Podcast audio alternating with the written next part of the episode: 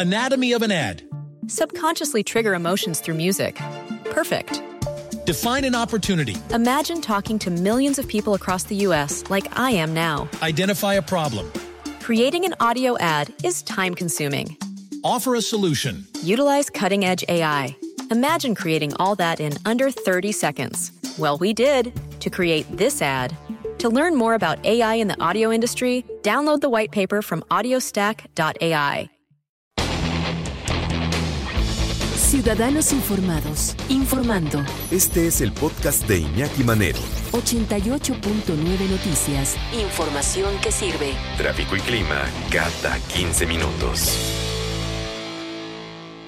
¿Quién debe desparasitarse? ¿Cuántas veces tenemos que desparasitarnos al año? ¿En qué condiciones hay que desparasitarnos? Eh, ¿Qué tipo de, de, medicamento debemos de tomar? ¿Cuáles son las condiciones para tomarlo? ¿Quién lo puede, quién no puede, quién no?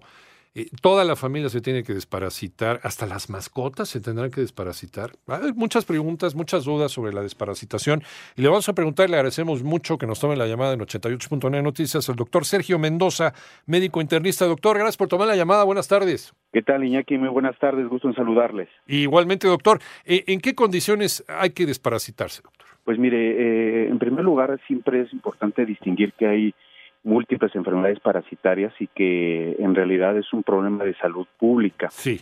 Eh, es un es alta la incidencia de que en los países en vías de desarrollo hay este tipo de problemas y si nosotros no estamos conscientes de esta situación, pues en general, pues nuestro índice de sospecha hacia estas enfermedades pues será menos y pues obviamente las medidas preventivas que cada uno de nosotros en nuestras propias familias tendríamos que tener, pues serían menos, ¿no?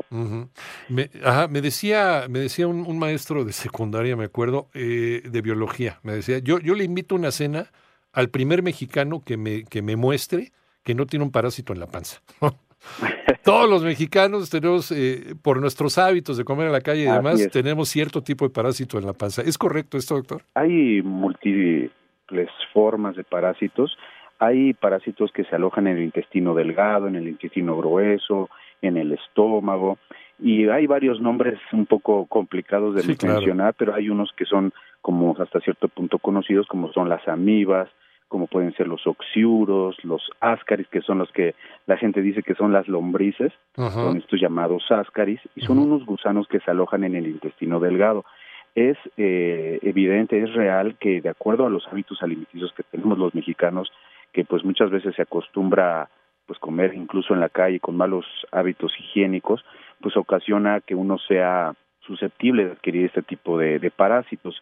Por ejemplo, podemos mencionar que algunos mecanismos de transmisión que podemos ser susceptibles, pues son el agua contaminada, el consumir carne cruda o poco cocinada, el pescado crudo, algunos vegetales mal lavados, inclusive las picaduras de insectos. Eh, son varios los las formas de transmisión.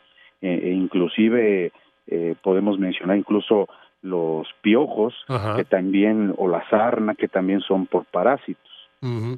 ahora, hay, hay parásitos eh, que a lo mejor no implican en, en, ese momento un riesgo para la salud, pero, pero que con el tiempo se pueden convertir en un problema, ¿no? Hay, hay parásitos que pueden estar en nuestro organismo durante años hasta que empiezan a causar líos, ¿no? ¿Cierto?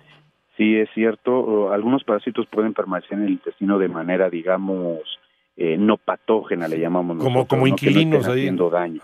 Sin embargo, de acuerdo a la competencia que tenga el cuerpo de sus defensas, digamos, su capacidad de defensa, pues el ser humano puede mantenerse asintomático, ¿no?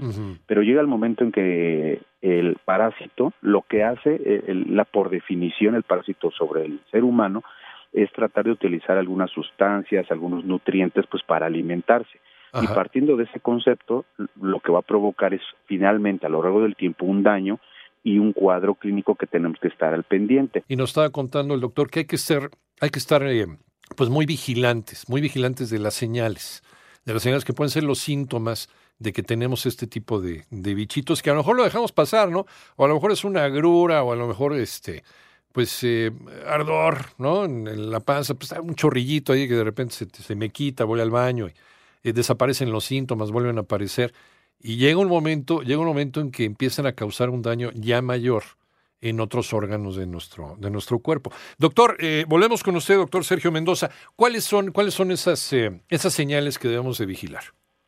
Sí, Iñaki, este, buenas tardes. Mire, eh, sí, efectivamente hay un cuadro clínico que debemos estar muy atentos y efectivamente esa como diarrea que se vuelve como crónica, que va y viene y, un dolorcito abdominal que a lo mejor no es tan intenso, eh, pero que es persistente, que en un momento dado haya distensión abdominal, que se siente un poquito inflado pues el abdomen, esa náusea que ocasiona a veces lo confunde uno con reflujo, eso también es importante tomar en cuenta. Básicamente es esa diarrea que no se quita con antibióticos que va uno al doctor, le dan y vuelve la diarrea, ese dolor abdominal, la náusea, son como los datos clínicos más importantes y que se le infle un poco el, intestino. A las personas, distensión abdominal, son de las cosas que uno debe de tener en cuenta para sospechar, para que uno pueda acudir a su médico y tener una desparasitación oportuna y evitar incluso algunas complicaciones más severas como tú comentabas.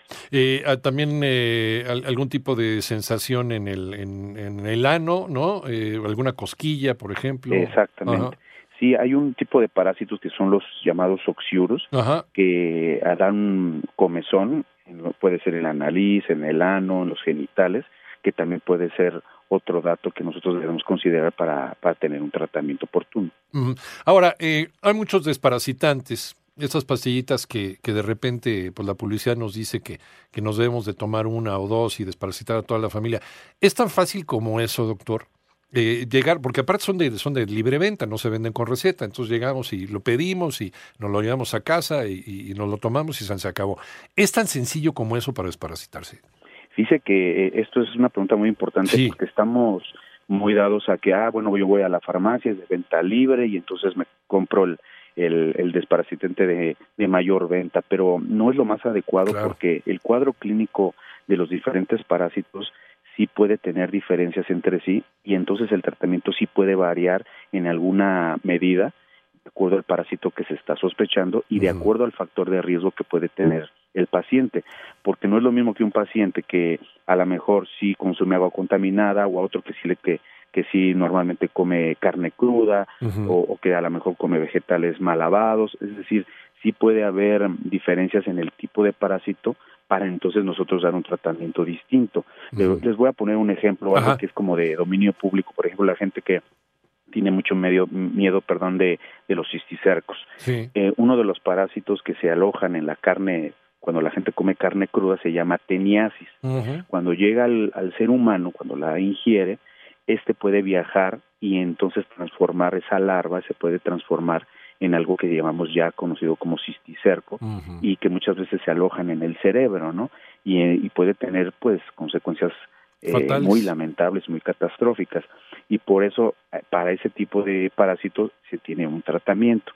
Si fuera amibas, por ejemplo, que es otra cosa, de, otro parásito de los que son conocidos, pues el tratamiento también es específico para amibas, ¿no? Y así sucesivamente. Y si es conveniente que un experto, un médico que pueda tener la capacidad de distinguir qué, qué parásito pudiese tener tal paciente, pues entonces poder el tratamiento más oportuno y más cercano al que pueda tener. Entonces, le hacemos caso al doctor eh, Sergio Mendoza, vamos al médico, el médico nos dice, pues sí, efectivamente tienes este parásito, te voy a mandar estas pastillas para que te desparasites, eh, parece que una o dos tomas más que nada, ¿se tiene que desparasitar toda la familia?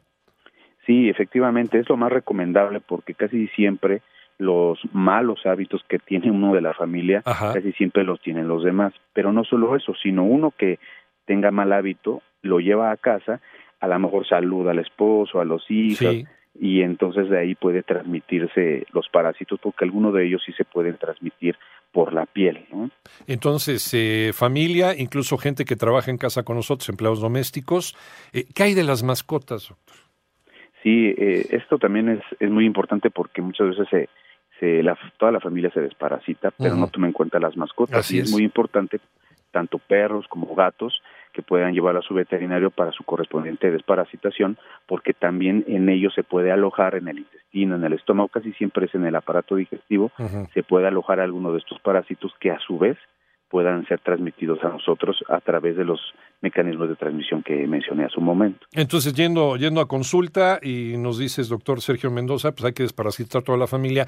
De ahí podemos ir al veterinario para, para decirle al, al médico lo que nos dijo el, el médico internista y el médico internista, perdón, y el veterinario probablemente nos diga también hay que desparasitar a la mascota. Sí, efectivamente, eh, lo más seguro es que lo haga inmediatamente y así toda la familia tenga pues eh, la prevención de la enfermedad, ¿no? Porque cuando ya llega eh, los parásitos a cierta parte del cuerpo y empiezan a dañar, empiezan a ganarle al cuerpo los nutrientes que pues cada uno de ellos necesita, pues empiezan a tener otros problemas. Por ejemplo, en las amibas pues puede haber ya disentería, o sea, sangrado en las en las evacuaciones, ¿no? Entonces ya es cuando pues, no se dio un tratamiento oportuno y hay complicaciones como esa. Entonces, mucho cuidado, a lo mejor no es colitis, a lo mejor es gastritis, a lo mejor son otras cosas más serias. Primero aquí con un médico, doctor Sergio Mendoza, médico internista. Muchísimas gracias por esta charla, doctor. Es un gusto.